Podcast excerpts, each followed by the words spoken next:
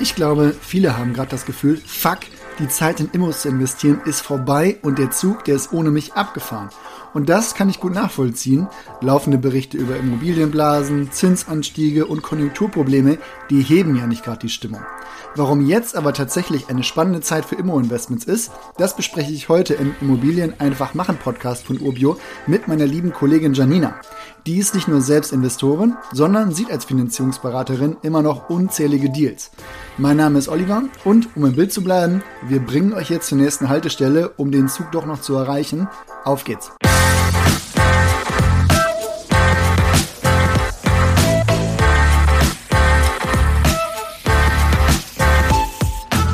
Vielleicht mal die Frage zum Einstieg, Janina. Kaufst du denn gerade noch Immobilien?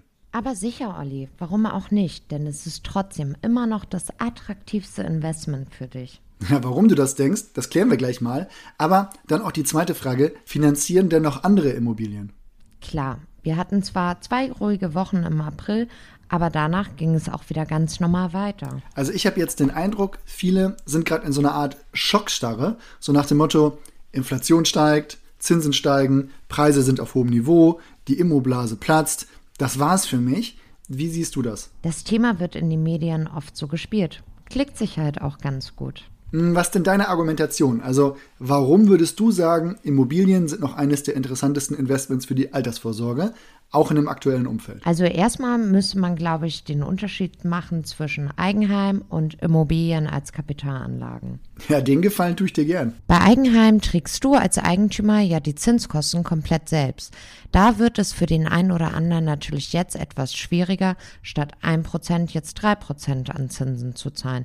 Nicht unmöglich, aber natürlich schon herausfordernder. Trotzdem muss man sagen, wenn ich heute zur Miete wohne, dann habe ich keine Garantie darüber, wie hoch meine Miete in einigen Jahren sein wird. Und die Miete, die ich zahle, baut jemand anderen Vermögen auf. Bei Kapitalanlagen gibt es mehrere Faktoren, die jetzt wirklich sogar interessanter werden. Jetzt bin ich gespannt. Hier zahlt dir der Mieter durch die Miete erstmal immer noch im Normalfall die Zinsen und du kannst die Zinsen steuerlich geltend machen. Wir sind jetzt hier keine Steuerberater, aber rechne dir das mit deinem persönlichen Steuersatz mal durch. Da halbiert sich die Last erstmal schnell. Hm, aber trotzdem ist der Cashflow ja oft erstmal negativer, als er vorher war. Ja, aber auch hier gibt es jetzt Möglichkeiten. Die Zinsen sind hoch, aber dafür sinken die Anforderungen an Tilgungsanteile. Das heißt, ich kann die Rate senken, indem ich statt 2% einfach 1% Tilgung oder 1,5% Tilgung vereinbar. Die Tilgungsleistung geht durch die höheren Zinsen im Annuitätenbereich trotzdem nicht deutlich zurück. Ganz im Gegenteil. Im Jahr 2021 hatten wir noch Gesamtannuitäten aus Zins und Tilgung von unter 4%. Nun sind wir meistens mit der gesamten Annuität bei über 4%. Das bedeutet, so wie ich schon oft gesagt habe, dass sich die Laufzeit verkürzt. Also, weil die Annuität über die Laufzeit immer gleich bleibt, ich also immer die gleiche Rate an die Bank zahle, steigt mein Tilgungsanteil an dieser Rate mit jeder Zahlung an und weil die Annuität immer noch über 4% liegt, da kann ich sogar schneller tilgen. Habe ich das jetzt richtig verstanden? Ja, das ist korrekt.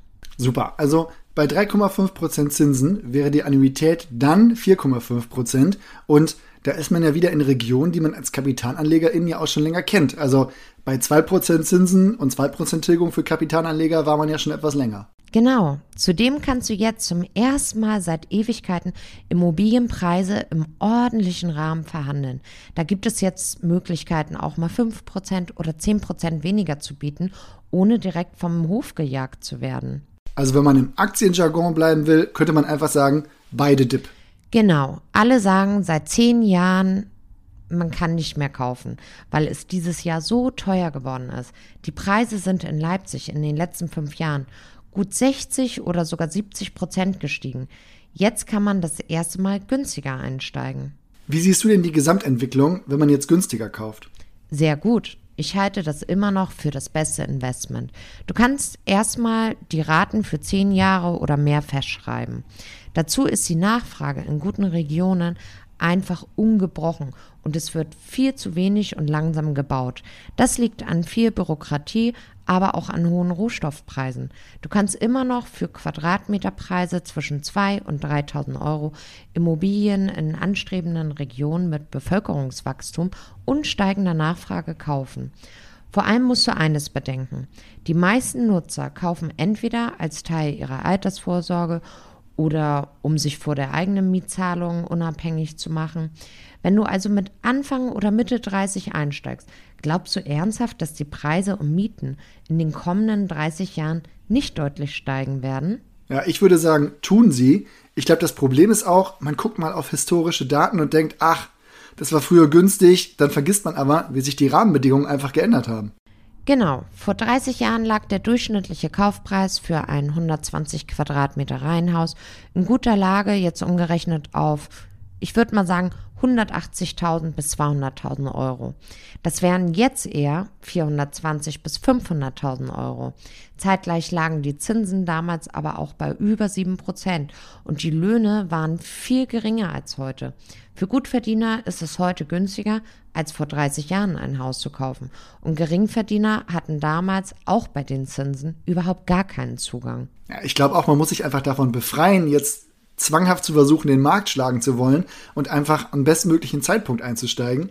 Weil wenn es um die Altersvorsorge geht, dann muss man doch sagen, es geht darum, möglichst früh einzusteigen. Das ist bei Versicherungen ja auch nicht anders. Gut, dass du das nochmal ansprichst. Bei Versicherungen denke ich immer, das Geld ist doch jetzt erstmal weg und keine Ahnung, wie das Institut das jetzt über 30 Jahre anlegt.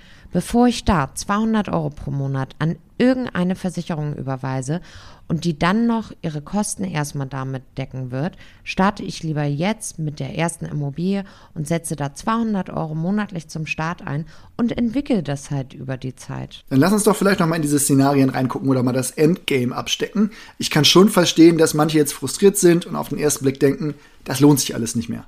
Ganz grob hast du doch zwei Möglichkeiten, Oliver. Du kannst die Immobilie behalten und die Miete entwickeln. Bei steigender Miete über die Jahre und Jahrzehnte erhöht sich deine Rendite und zudem wird der Zinsanteil mit jeder Zahlung und jeder Tilgung geringer. Da ist es dein Ziel, spätestens zur Rente die Wohnung abbezahlt zu haben und dann die Kaltmiete voll nutzen zu können. Die zweite Möglichkeit sind halt Gegenden, in denen die Nachfrage nach Wohnraum dauerhaft so hoch ist, dass die Preise weiter steigen. Und du, ja, wie soll ich sagen, gar nicht auf die Anfangsrendite schaust, sondern das Ziel Wertsteigerung verfolgst und die Wohnung dann später steuerfrei und gewinnbringend verkaufen kannst. Nehmen wir mal eine 250.000 Euro Wohnung in Berlin mit 500 Euro negativen Cashflow pro Monat. Das müsste in zehn Jahren dann 310.000 Euro wert sein, damit du den negativen Cashflow erstmal ausgleichst. Und da lasse ich Steuerthemen mal komplett weg. Eigentlich ist der notwendige Wertzuwachs also sogar geringer. Das sind 24 hm, Prozent über zehn Jahre. Das rechne jetzt mal auf die einzelnen Jahre runter. Das sind zwei Prozent pro Jahr. Die Wahrscheinlichkeit, dass das nicht klappt, die ist doch wirklich minimal. Also der Zug ist deiner Meinung nach noch nicht abgefahren? Nein, du musst nur zusteigen, wenn er bei dir hält. Und man sollte nicht darauf konzentrieren, was man in der Vergangenheit vielleicht nicht gemacht hat, sondern sich darauf konzentrieren, was man jetzt für die Zukunft schaffen kann. Ja, schön gesagt, Janina. Damit machen wir einfach mal Schluss für heute. Danke dir.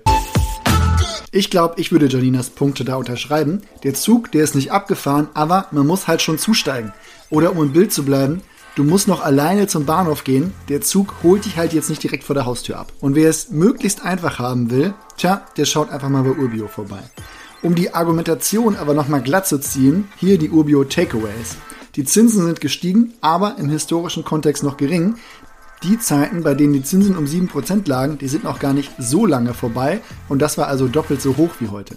Die Einstiegspreise, die sinken nicht auf weiter Front, aber man kann ins Gespräch kommen. Ich glaube, im Aktienjargon sagt man beide Dip. Also kurz schütteln und mal auf die Aussichten schauen. Habt ihr schon mal von sinkenden Mieten gehört? Ich nicht. Wird so viel gebaut, dass die Nachfrage gedeckt wird? Auf keinen Fall. Sind die Kosten für einen Bestandsbau höher als bei einem Neubauprojekt? Nein, man steigt immer noch viel günstiger ein. Negative Cashflows zu Anfang, die sind gar nicht so dramatisch, wenn man entweder das Potenzial für Wertsteigerungen entsprechend einschätzt oder sich die Miete über Jahre und Jahrzehnte immer weiter entwickeln kann. Und zum Thema Wertsteigerung, wie in dem Beispiel von 2% pro Jahr auszugehen, finde ich persönlich bei einer Inflation von 7% jetzt auch nicht abwegig, sondern eher konservativ. Das soll aber nicht heißen, man soll jetzt einfach blind in Immos investieren. Dazu ist der Schritt schon zu spannend, aber man sollte es auch nicht unnötig aufschieben. Um mal einen persönlichen Einblick zu geben, ich wohne in Hamburg und ich habe hier den Sprung ins Eigenheim bisher nicht geschafft und insbesondere in der Gegend, in der ich wohne, wird sowas in bezahlbarer Form auch praktisch nicht angeboten. Daher ist meine Strategie, ich baue mir Stück für Stück ein kleines Portfolio an Wohnungen auf und spätestens wenn ich in Rente gehe, dann zahlen die eingehenden Mieten meine eigene Miete ab und dann kann ich unabhängig wohnen, wo ich will. So, das soll jetzt aber auch gewesen sein. Also denkt darüber nach, werdet aktiv und wenn ihr Fragen habt, stellt sie gerne an podcast.urbio.com oder unserer Community. In dem Sinne, macht was aus eurem Tag und bis bald.